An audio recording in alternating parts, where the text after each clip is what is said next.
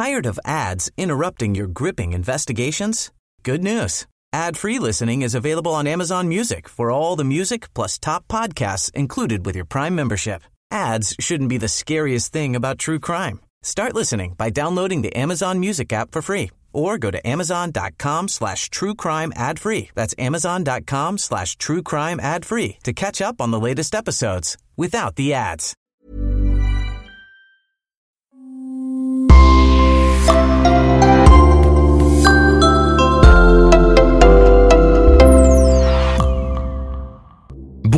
Bienvenue à tous.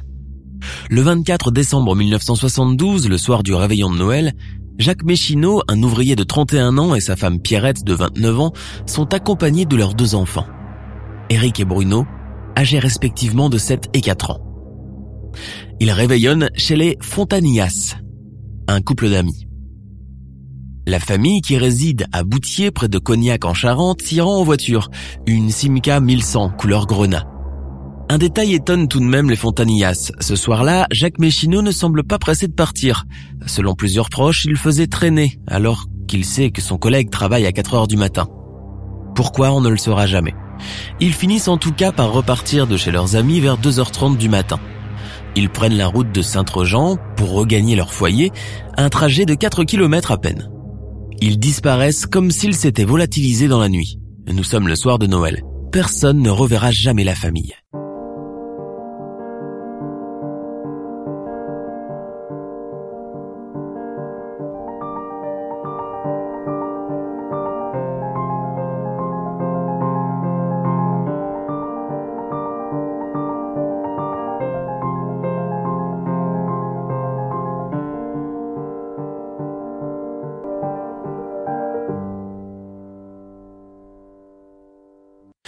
Dizaine de jours après la disparition de la famille et n'ayant aucune nouvelle ni de Jacques ni de Pierrette, la famille s'inquiète car ils ne répondent pas au téléphone. Alertés, les gendarmes se rendent au domicile des Méchinots et forcent la porte des disparus. Ceci fait, ils ne trouvent ni les enfants ni les deux parents et rien ne semble avoir bougé depuis le jour du réveillon. Le frigo est plein de nourriture périmée prévue pour le repas de la fête de fin d'année. Sur la table, il y a un chéquier et rien ne semble manquer. Les jouets qui devaient être distribués aux deux enfants sont restés dans la pièce, au pied du sapin de Noël, où ils avaient été déposés par leurs parents avant leur départ. Les Méchinots ont disparu sans argent, sans vêtements de rechange et sans le livret de famille. Cela laisse à croire à un accident. D'autant plus qu'il y avait un brouillard givrant et épais durant la nuit du 24. On n'y voyait pas à trois mètres. L'enquête commence. Les gendarmes interrogent la famille et les collègues de Jacques à l'usine Saint-Gobain. Ouvrier d'entretien à l'usine, Jacques Méchineau a une réputation de travailleur. Il travaille même durant les pauses. Et une fois son travail principal terminé, ne rechigne pas à réparer des voitures pour augmenter ses revenus.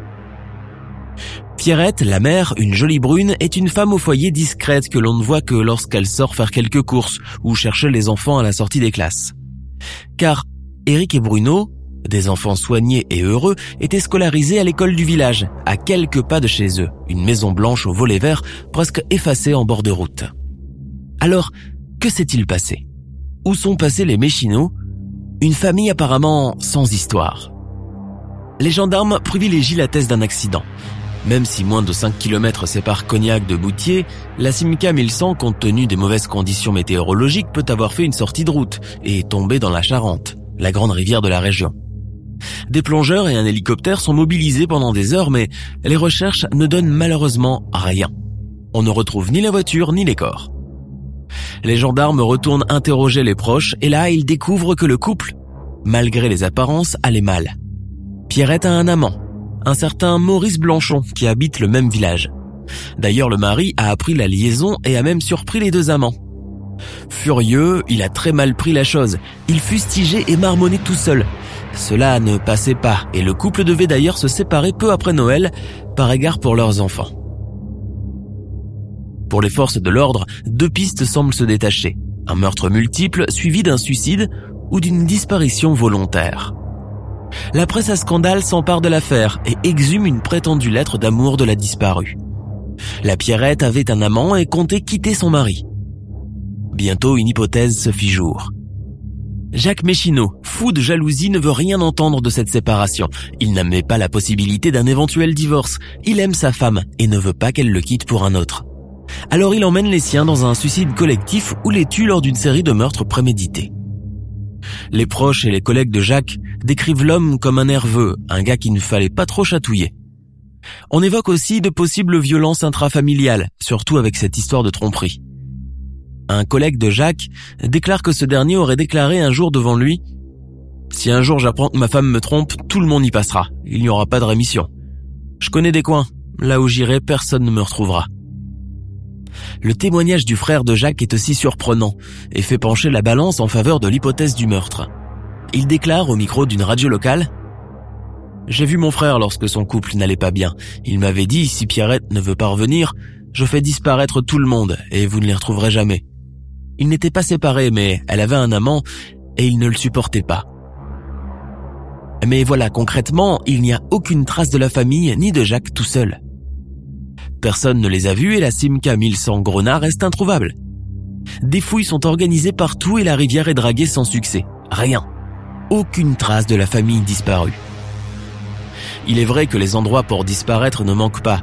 Les coins pour un suicide collectif sont légion dans la région. On penche du côté des sablières ou des carrières de Saint-Même, un site qui se trouve sur la commune voisine du même nom. Labyrinthe lugubre, encore accessible en voiture à l'époque, Jacques aurait pu avoir l'idée d'y faire un tour. En contrebas du pont de Vinade, non loin de l'endroit où habitaient les parents de Pierrette, un pêcheur a sorti de la Charente ce qui avait tout l'air d'un crâne d'enfant. Troublé, André Chadoutot, la mairesse de Saint-Même-les-Carrières, a consulté les gendarmes.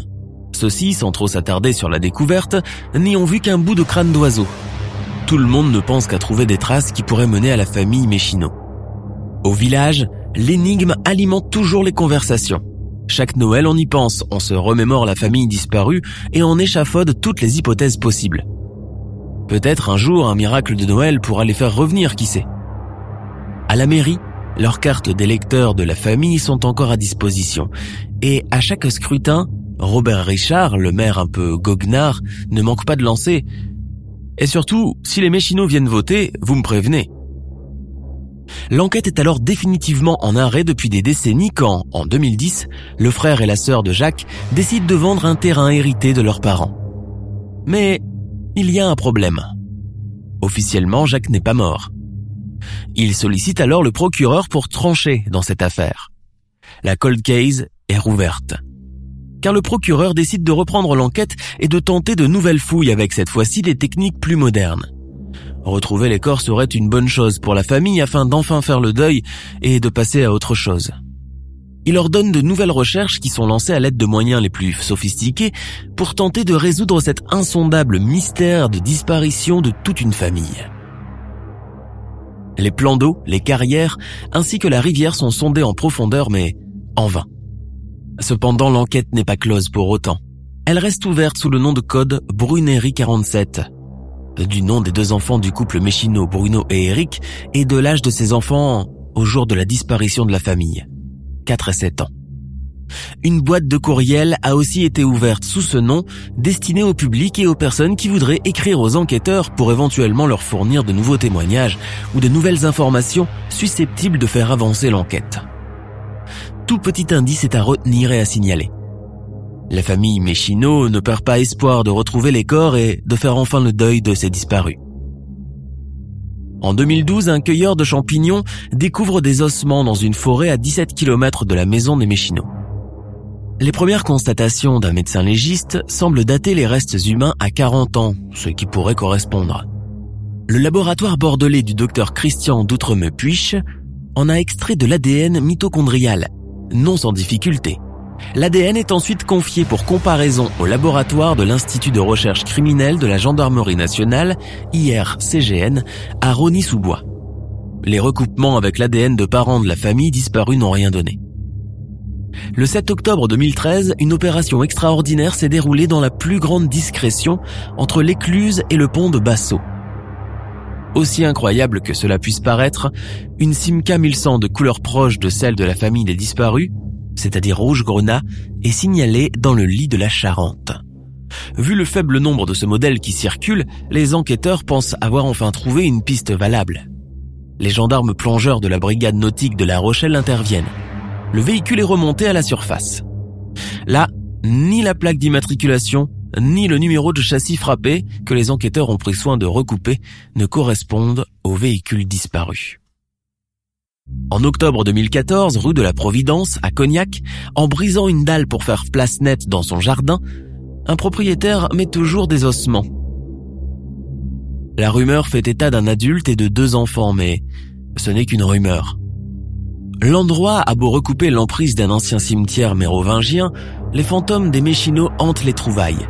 L'enquête est confiée à la gendarmerie, gage présumé que l'hypothèse des disparus de Boutier n'est pas tout à fait exclue. En fait, il s'agit de sept dépouilles différentes, cinq adultes et deux enfants. Le tout est confié à l'IRCGN. Les conclusions des techniciens ne laissent guère de place au doute. Après datation par méthode colorimétrique, le délai post-mortem est estimé à plus de 90 ans. Par acquis de conscience, l'ADN sera toutefois comparé avec celui des parents de la famille Méchino que l'IRCGN a désormais sous la main.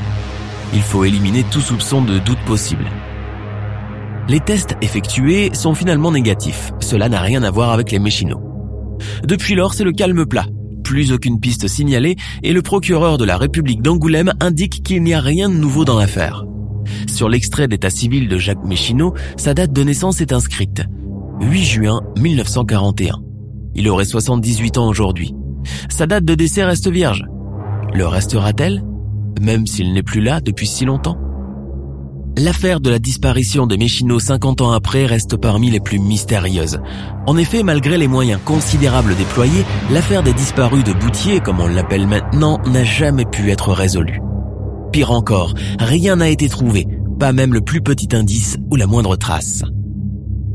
C'est ce qui en fait une affaire hors norme, unique même. La plupart du temps, quand une famille disparaît, on retrouve des traces, des témoignages, ou au moins un petit quelque chose. Là, rien. C'est comme s'il s'était volatilisé ou emporté par des extraterrestres. Suicide collectif? Fugue collective? Fuite du père de famille après avoir éliminé sa femme et ses deux enfants? En tout cas, sur l'extrait d'état civil de Jacques Méchineau, sa date de naissance est inscrite 8 juin 1941. Il aurait 78 ans. Sa date de décès est restée vierge. Nous sommes à la fin de notre émission du jour. N'hésitez pas à écouter les autres émissions du podcast et à prendre 5 secondes pour nous laisser un 5 étoiles sur iTunes. C'est vraiment très important pour nous. Vous pouvez aussi vous abonner pour ne pas rater les prochains épisodes et nous suivre sur Facebook pour nous en proposer de nouveaux. Merci et à bientôt.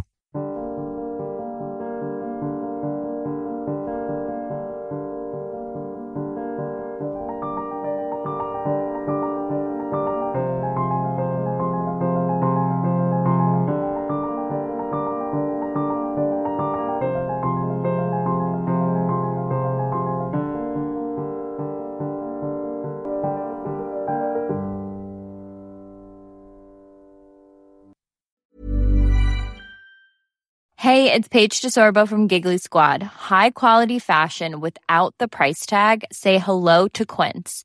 I'm snagging high-end essentials like cozy cashmere sweaters, sleek leather jackets, fine jewelry, and so much more. With Quince being 50 to 80% less than similar brands. And they partner with factories that prioritize safe, ethical, and responsible manufacturing. I love that. Luxury quality within reach. Go to quince.com slash style to get free shipping and 365 day returns on your next order. Quince.com slash style. Tired of ads interrupting your gripping investigations? Good news. Ad-free listening is available on Amazon Music for all the music plus top podcasts included with your Prime membership. Ads shouldn't be the scariest thing about true crime. Start listening by downloading the Amazon Music app for free or go to amazon.com slash true crime ad free. That's amazon.com slash true crime ad free to catch up on the latest episodes without the ads.